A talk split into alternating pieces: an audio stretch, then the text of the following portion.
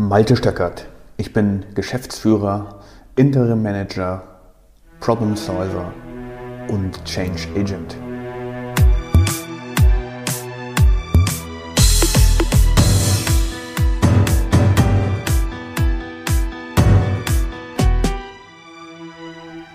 Heute sprechen wir mal über die Angst vor der Wahrheit. Die Angst vor der Wahrheit treibt uns dazu, die Wahrheit zu verbiegen, kleine Lügen zu erzählen. Damit fängt es an. Dinge zu verschweigen, ein paar andere Dinge vielleicht schöner zu reden, als sie sind. Und dann am Ende führt es dazu, dass wir uns selbst belügen.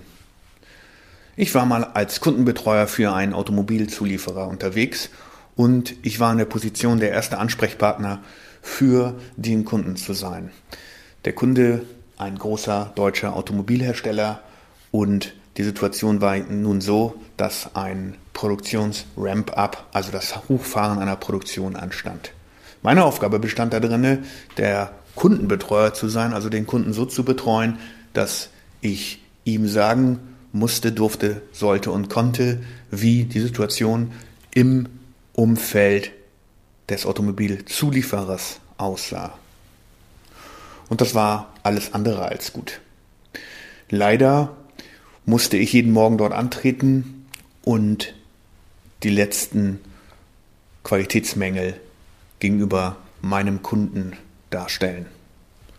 Das war alles andere als angenehm und man darf auch davon ausgehen, dass an der einen oder anderen Stelle durchaus auch der übliche Standard der Gesprächsbasis in einem Geschäftsumfeld übertrieben bzw. untergraben wurde, um es mal vorsichtig auszudrücken. Da fielen dann durchaus auch deftige Worte, was wir alles nicht drauf hätten als Zulieferer, ähm, was ich mir einbilden würde, so etwas zu präsentieren. Und klar, es ging darum, den Botschafter, den Messenger zu töten. Schlimme Situation. Und für mich war es total unangenehm, diese Wahrheit so zu präsentieren, wie sie nun einmal war. Aber da ich der erste Ansprechpartner für den Kunden war, musste ich natürlich auch in irgendeiner Art und Weise die Organisation des Zulieferers beschützen, wenn man so will. Und dort waren einige Leute, die keine Lust mehr hatten, mit dem Kunden zu reden, weil sie schon diese unangenehme Erfahrung gemacht hatten. Also musste da jemand dran und das war ich. Und Jetzt war es so, wenn der Termin vorbei war beim Kunden, dann war ich natürlich erstmal erleichtert, okay, die Stunde war jetzt wieder rum, heute war es vielleicht nicht ganz so schlimm, dann bin ich wieder zurückgefahren in das Werk des Zulieferers, habe mit den Leuten geredet, was wir daran ändern können und was der Kunde für bis morgen erwartet. Und irgendwann bin ich dann nach Hause gefahren, habe mich hingelegt und versucht zu schlafen. Und das fiel mir ausgesprochen schwer. Also dachte ich schon darüber nach am Abend im Bett, welche Hiobsbotschaft ich wohl am nächsten Morgen wieder überbringen müsste, was alles wir als Zulieferer in der Nacht bzw. in der Frühschicht wieder nicht geschafft hätten. Und so konnte ich natürlich nicht einschlafen. Immer wieder habe ich darüber nachgedacht, wie könnte ich die Situation denn anders machen? Was könnte ich verbessern? Was liege in meiner Verantwortung, vielleicht auch in meiner Macht, daran zu ändern? Lange Rede, kurzer Sinn.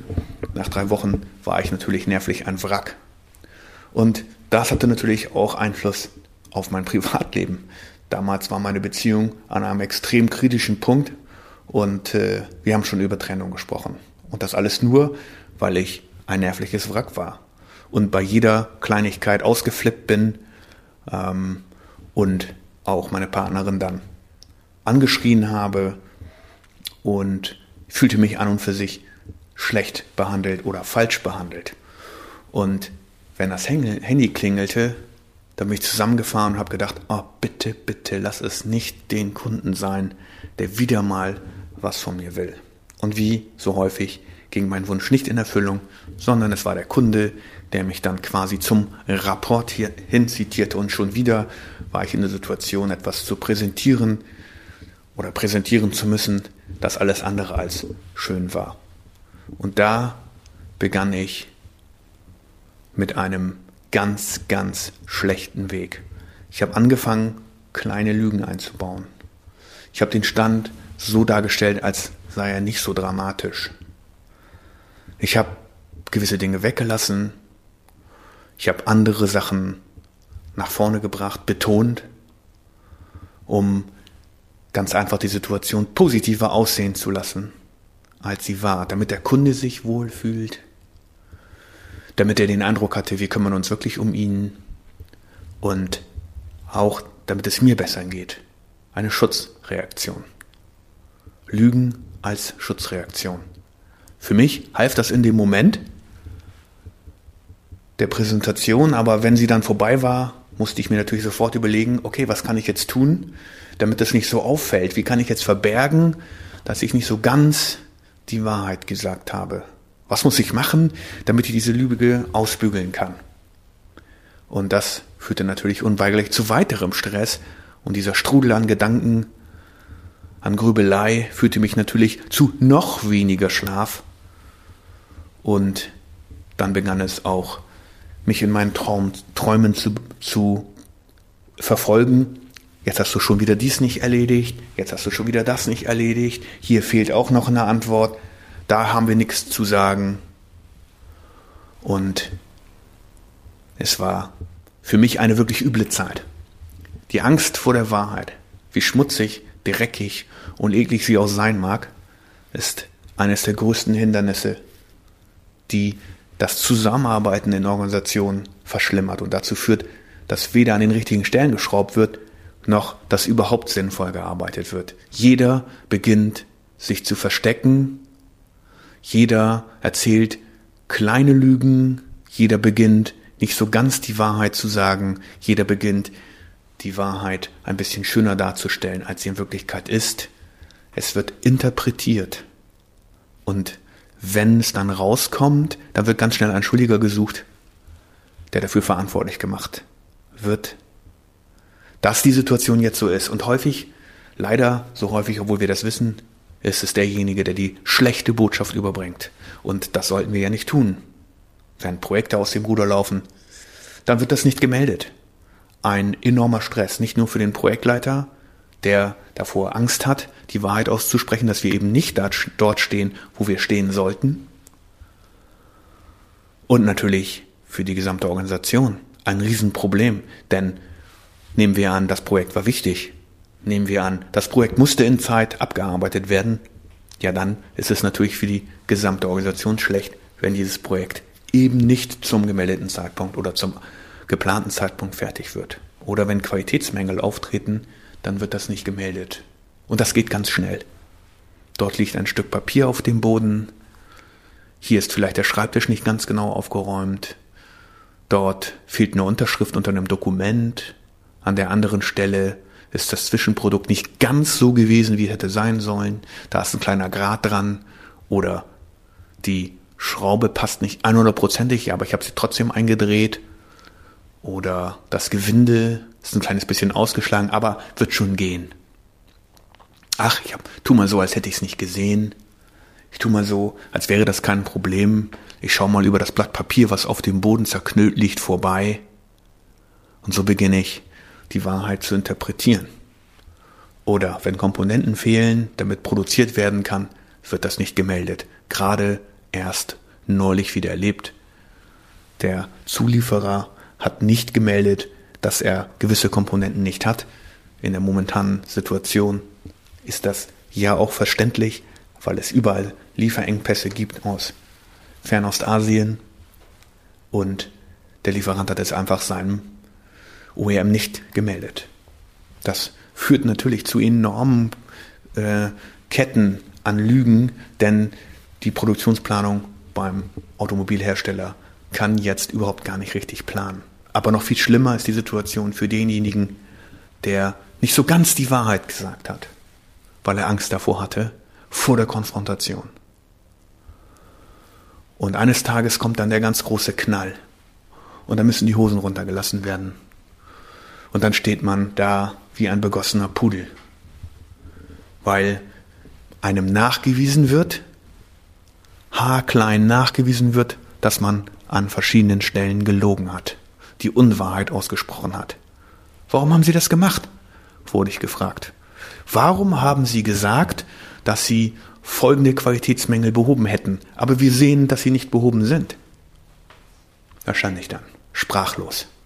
Warum haben Sie gesagt, dass Sie diese Komponenten zur Verfügung haben? Aber Sie haben sie ja gar nicht zur Verfügung, das heißt, wir können hier auch nicht produzieren. Da stand ich dann. Ertappt bei der Lüge, dieses Gefühl, ertappt zu werden. Und ganz besonders schlimm, wenn es der große Knall ist. Der ganz große Knall, weil hier gibt es keinen Schutz mehr. Ich kann jetzt nichts mehr erzählen. Wenn ich ertappt worden bin, tja, dann stehe ich da mit runtergelassenen Hosen wie ein begossener Pudel. Und so war es bei mir auch. Und dieser Kundenvertreter, also mein Ansprechpartner, war sogar ein guter Mensch. Augenzwinkern hat er mir dann gesagt, okay, das hier war jetzt das letzte Mal. Ab jetzt, Herr Stöckert, erzählen Sie mir die absolute Wahrheit. So eklig, schmutzig und dreckig, wie sie auch sein mag. Ich habe genau seine Stimme, diese Worte noch im Ohr. Sie sind doch eigentlich ein guter Mensch. Sie sind doch eigentlich ein aufrechter und ehrlicher Mensch, Herr Stöckert, hat er damals zu mir gesagt. Warum machen Sie das? Wen wollen Sie denn beschützen? Die Organisation, die hinter Ihnen steht? Sich selbst? Wir müssen das wissen. Wenn wir das nicht wissen, dass Sie gewisse Komponenten nicht haben oder gewisse Qualitätsmerkmale, gewisse Qualitätsschäden noch nicht behoben haben, dann müssen wir diese Informationen haben, denn ansonsten können wir weder produzieren noch unseren Kunden die richtige Ware geben. In einem einwandfreien Zustand. Tja, da war ich happy, ein Stück weit, erleichtert, ein Stück weit, dass er nicht nur darauf abgehoben habe, hat, dass ich gelogen habe, sondern auch ein Stück weit darauf, dass ich ja eigentlich ein ehrlicher Kerl bin. Und das sind wir ja eigentlich alle. So gewisse ehrliche Kerle die sich eigentlich gerne an die Wahrheit halten, die nicht so gerne lügen, die sich nicht so gerne verstecken hinter kleinen Ungereimtheiten, hinter kleinen Verschönerungen oder dahinter etwas wegzulassen. Denn das führt unweigerlich dazu, dass man sich selbst belügt, dass man sich sein eigenes Umfeld belügt, seine Partnerin, seinen Partner, seine Familie, die Freunde, die Kollegen, die Vorgesetzten, die Untergebenen, immer so ein kleines bisschen weglassen. Das Unschöne nicht so gerne auf den Tisch zu legen, weil es nicht so gut aussieht, weil es nicht so toll ist, weil es nicht wie die strahlende Sonne aussieht, sondern weil es staubig ist, vielleicht sogar fettig oder schmutzig und eklig. Und das wollen wir nicht wahrhaben. Die Angst vor der Wahrheit führt uns dazu, zu lügen, uns selbst zu betrügen. Was habe ich daraus gelernt?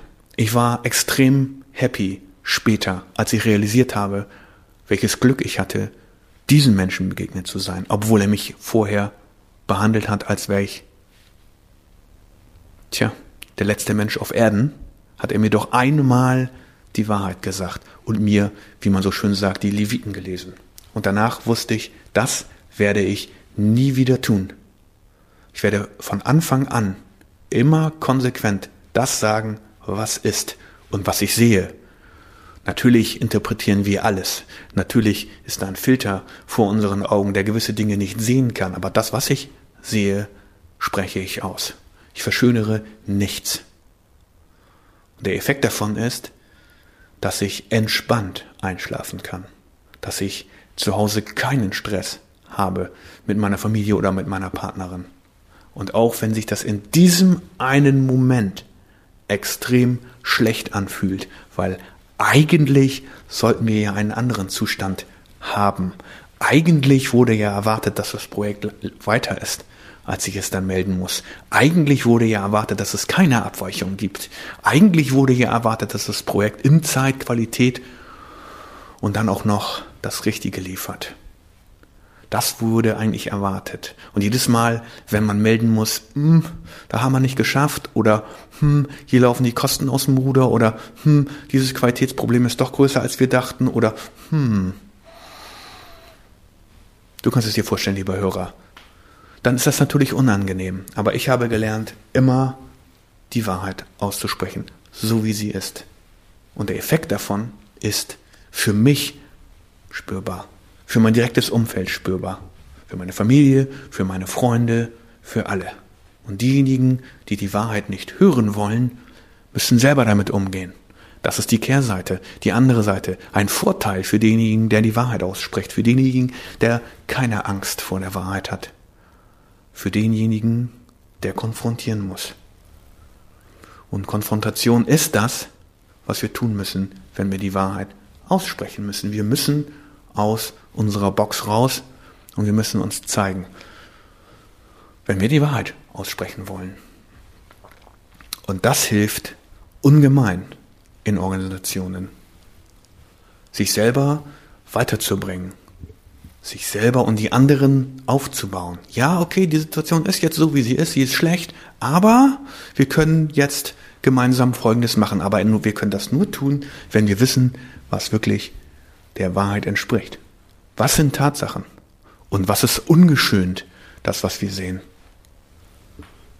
Kundenbeschwerden sind sicherlich nicht etwas ganz Positives, aber sie können natürlich auch dabei helfen. Sie können dabei helfen, dass das Produkt besser wird. Sie können dabei helfen, dass die Organisation besser wird, da drinnen solche Beschwerden zu bearbeiten. Es sind letzten Endes nichts anderes vielleicht als eine Kritik, die wir positiv oder negativ auswerten können. Und deswegen plädiere ich ganz klar dafür, Mut zur Wahrheit zu haben. Denn das ist das, was wir eigentlich hören wollen. Die Wahrheit. So pur, so schlecht, so dreckig, so schmutzig oder vielleicht auch so schön, wie sie ist. Und auf dieser Basis überhaupt planen, arbeiten und weitermachen zu können. Wenn du als Hörer mehr dazu wissen möchtest, dann kann ich dir auch mein Buch empfehlen, Unstoppable. Auch in diesem Buch spreche ich über diese Ängste, die Angst vor der Wahrheit. Dort kannst du nachlesen, wie mein Protagonist sie überwindet. Viel Spaß dabei.